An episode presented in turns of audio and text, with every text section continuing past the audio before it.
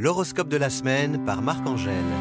Bonjour, c'est Marc-Angèle, l'astrologue de Femme Actuelle. Vous avez une minute? Voyons ensemble ce que nous réservent les planètes cette semaine. Semaine du 9 au 15 décembre, l'opposition Soleil-Lune provoque des sautes d'humeur. Plus encore quand la pleine Lune séjourne en Gémeaux, un signe d'air, insouciant certes, mais inconstant, et que le Soleil gravite autour du Sagittaire, généreux certes, mais ne supportant pas qu'on lui résiste. Aussi, le moindre grain de sable dans la machine peut-il froisser et fragiliser les relations Par chance, le duo Vénus-Saturne s'associe à Mars pour aider à se recentrer sur ses désirs.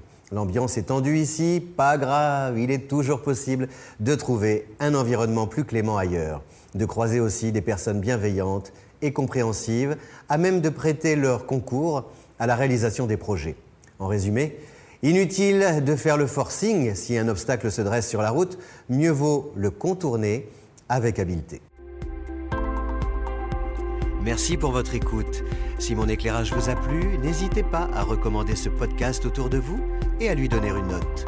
Rendez-vous dans une semaine pour un nouveau balai des planètes.